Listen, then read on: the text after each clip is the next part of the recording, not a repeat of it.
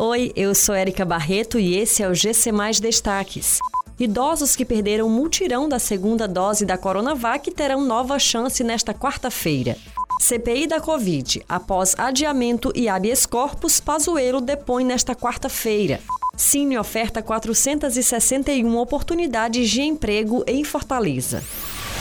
A Prefeitura de Fortaleza reservou para esta quarta-feira uma nova oportunidade aos idosos que aguardam a aplicação da segunda dose da Coronavac e que faltaram ao mutirão realizado no último domingo. O atendimento acontece das 9 da manhã às 17 horas em drive-thru no Centro de Eventos do Ceará. No local, o público será acolhido na entrada Docas. Para garantir a vacinação, é necessário levar a comprovação do agendamento prévio, documento de identidade com foto, CPF e comprovante de residência.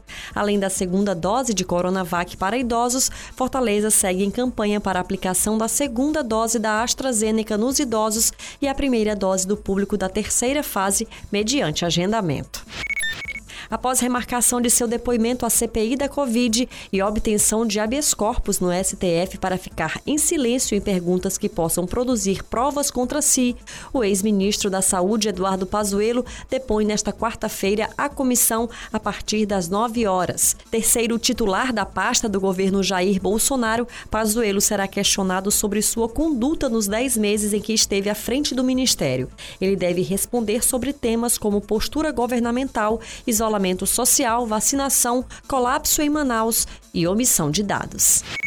Para quem está procurando uma oportunidade de emprego, o Cine Municipal de Fortaleza está oferecendo cerca de 461 vagas, incluindo para pessoas com deficiência. A maior parte das oportunidades são para enfermeiros, mas também há vagas para telemarketing, auxiliar de limpeza, porteiro, cobrador externo, operador de caixa, eletricistas, entre outras funções.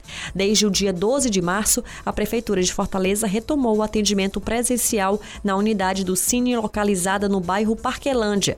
A previsão é de que a retomada das atividades nas unidades Otávio Bonfim, Siqueira e Messejana ocorra de forma gradual no decorrer dos meses de maio e junho. Essas e outras notícias você encontra em gcmais.com.br. Até mais!